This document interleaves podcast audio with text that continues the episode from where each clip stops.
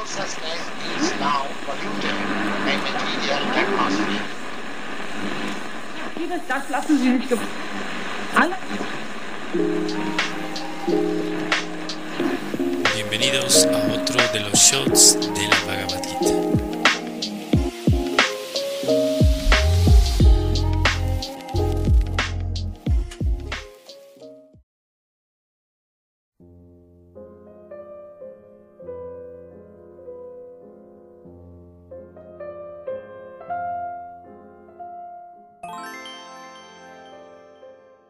Hoy quiero mencionar algo extra acerca del texto que leímos del capítulo 2, el texto 47, em, porque hay cosas bastante interesantes que Prabhupada no menciona directamente, pero podemos nosotros, eh, de acuerdo a, a las cosas que se estudian de la filosofía y los comentarios que Prabhupada nos da, poder extraer un poco más acerca de este texto, que hay cosas, como mencioné, bastante interesantes. Este texto, si lo recuerdan, dice, tú tienes derecho a desempeñar tu deber prescrito, mas no a los frutos de la acción.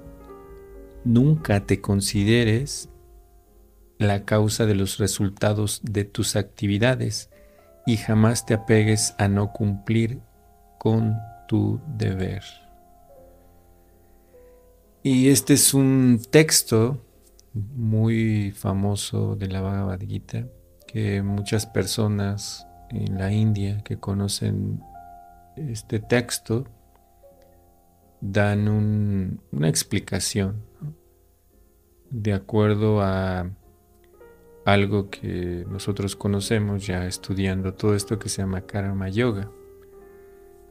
Este texto da cuatro grandes instrucciones eh, respecto a cuando nosotros ejecutamos una actividad. Es bastante interesante y muy bueno tenerlos en cuenta. Uno, que uno debe simplemente cumplir con el deber propio y no preocuparse por los resultados. Esa es una de las cosas que ahí se enseña. El número dos es los resultados o los frutos de las acciones que uno ejecuta no son para nuestro disfrute. El número tres es que incluso mientras uno trabaja o ejecuta una actividad debemos de abandonar el orgullo de ser el hacedor, básicamente. Eso es el número tres. Y el cuatro eh, no apegarse a la inacción, como se mencionó al último de este texto. Y comentando el punto número uno de cumplir con nuestro deber y no preocuparnos por los resultados, simplemente eso, nosotros debemos de, de pensar eh, de manera en la que nosotros no debemos de pensar que los resultados eh, únicamente dependen de nuestro esfuerzo. Realmente hay una serie de factores que entran en, la ejecución eh, de los deberes y por lo tanto se da un, un resultado muy específico. Así que primero debemos de ver que eh, de acuerdo también a nuestros esfuerzos, es muy importante. Eh, la situación karmática que nosotros tenemos, la voluntad de la divinidad, de Dios, de Krishna, también hay diferentes factores que realmente nosotros debemos de tomar en cuenta que no soy eh, la única persona que está poniendo, digamos, como el trabajo o, las actividades, sino que eso resulta de un trabajo en conjunto, digamos, con los demás. Uno, de hecho, debe de cumplir con sus deberes, mas no preocuparse tanto por el resultado que viene de ellos. Y de ahí podría venir el segundo punto, que los resultados de esas acciones no son simplemente para nuestro disfrute. Nosotros realizamos acciones como parte, eh, primero tal vez viéndolo desde un punto muy desde el ámbito del ser humano, que somos parte de esta naturaleza, desde ese punto tal vez podríamos verlo. Pero también nosotros podemos verlo desde el lado social, donde estamos eh, realizando actividades para cumplir con nuestros deberes sociales, eh, nuestra ocupación, todas esas cosas. También el resultado también es para, y debería de ser para nuestras familias, para la sociedad. Nosotros debemos de actuar. Y ya en el ámbito espiritual, nosotros debemos de entender que todo, ¿no? todo en este mundo es como una ofrenda a la divinidad. De hecho, hay un texto que nos habla acerca de eso. Bhaktaram Yagyatapasam Sarva Lokamaheshwaram Suhiram Sarva Bhutanam. Eh, olvidé la otra parte, pero ese verso significa que eh, Krishna es el disfrutador de todo, es, la persona que es la persona que disfruta, digamos de alguna manera, de todos los sacrificios, de las austeridades, y ese tipo de, pensamiento, de conciencia, eh, reconoce también que la divinidad es el, dueño de todo, lo, de todo, ¿no? De los planetas, de otros seres, de los semidioses, que es el benefactor de todos ellos, es el bienqueriente.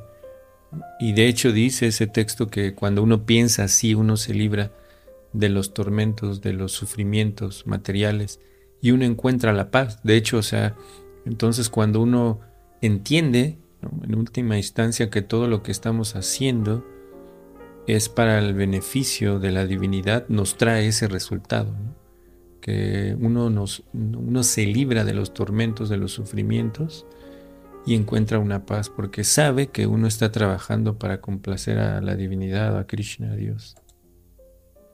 Entonces el punto número tres es que nosotros debemos abandonar el orgullo de pensar que somos los hacedores. En realidad, eh, como un poco lo que se mencionaba al inicio, realmente, si nosotros analizamos también eh, de alguna manera la naturaleza nos está controlando, eh, porque tenemos un cierto tipo de inclinación, hay seres superiores que, que están controlando esa naturaleza,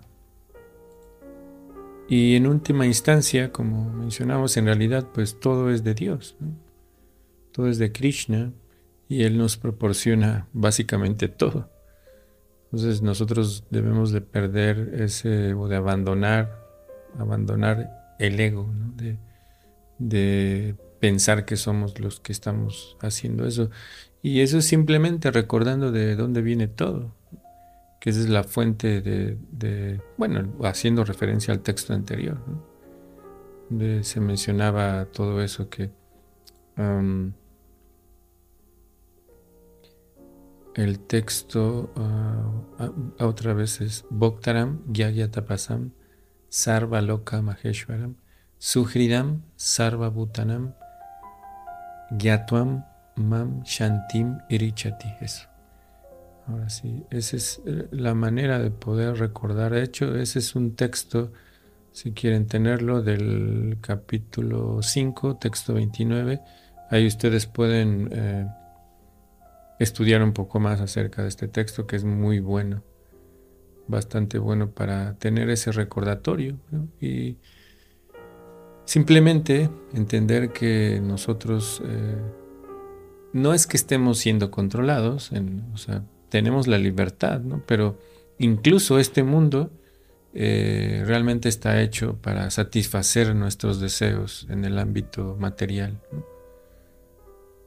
Y el albedrío, el libre albedrío nos, eh, nos los da Dios y, bueno, viene, de hecho, ya con nosotros de manera inherente y Dios no lo puede, eh, digamos, evitar que nosotros podamos querer venir a este mundo material y disfrutar de, de todo esto.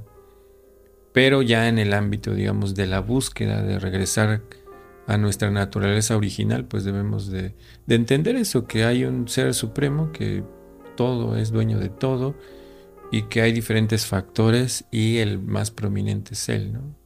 Simplemente pensando de, nuevo con lo que mencionaba el texto, uno puede encontrar ese, alivio. Y por último, que nosotros no debemos eh, apegarnos a la inactividad, a la inacción. Naturalmente nosotros como, como almas, hay un texto ahí en el capítulo 2 que Sarvagata, ¿no?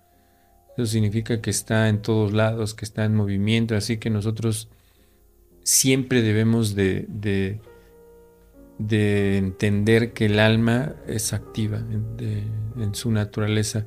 Y por otro lado también nosotros hemos adquirido un cierto tipo de naturaleza en esta eh, materia o en este cuerpo que tenemos ahora de manera temporal. Y claro, también digamos que ahora pues hay muchos factores que nos han llevado a, tal vez no entender cuál es nuestra misión de vida eh, como seres humanos, digamos, en la instancia social, porque tal vez la, la educación nos ha llevado a otros ámbitos muy, muy generales o muy planos en los que se espera que un ser humano todos seamos iguales, ¿no? todo eso no hay, no hay la libertad de la diversidad, porque hoy mismo hasta se obliga a que todos debemos de aceptar todo eh, sin cuestionar.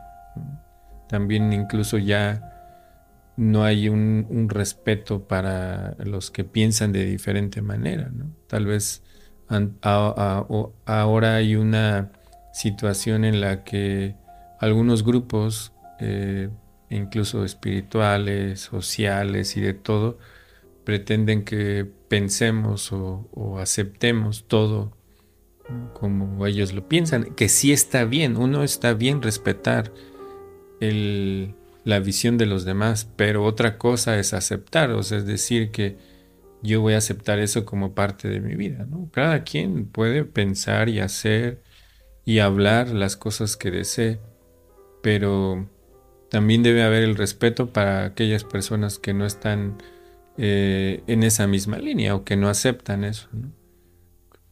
Entonces eh, uno también debe de, ser muy eh, analítico de esas cosas, porque desafortunadamente toda esta situación que hoy se vive muchas veces obliga a las personas a, cumplir con un trabajo y por eso existe hoy mucho más esto de, de, abandonar las obligaciones de uno.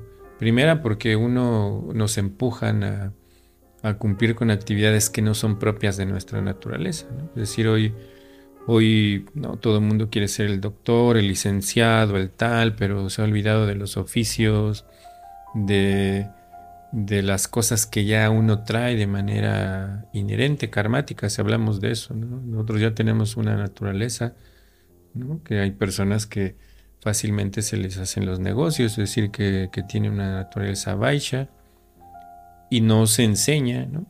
no se enseña a desarrollar esas capacidades, u otros que que tienen otro tipo de capacidades, digamos, más eh, hacia el ámbito de las ciencias o esas cosas. No, no hay una no hay una especialidad, digamos, en ese sentido de, aprovechar las eh, habilidades de las personas, ¿no? Como que hoy quieren que todo el mundo sea básicamente como un obrero con un título, ¿no? Porque em, literalmente es que nos están, como antiguamente, en, por lo menos en México se vivía em, el feudalismo, donde había una persona que tenía eh, a otros trabajando para él dentro de, una... Em, de una finca muy grande o de un lugar como una granja, básicamente, o de un, eh, y eran básicamente como esclavos, porque las personas no aspiraban más que a que les dieran comida, un, techo, y, por ahí divertirse de vez en cuando. En realidad el sistema, si uno lo ve, así hoy en día está de, de la misma manera, por eso tenemos créditos para todo, ¿no? Para la casa, para, para los autos, te facilitan dinero por medio de tarjetas. Y está bien, si uno sabe usarlas está bien, pero eh, la mayoría de las personas están bastante o estamos bastante metidas en eso, en, esta cuestión de, estar como un tipo de esclavos en ese sentido. Pero debemos encontrar nuestra naturaleza, ah, qué es lo que nosotros nos gusta hacer, dónde podemos desempeñar realmente nuestros deberes.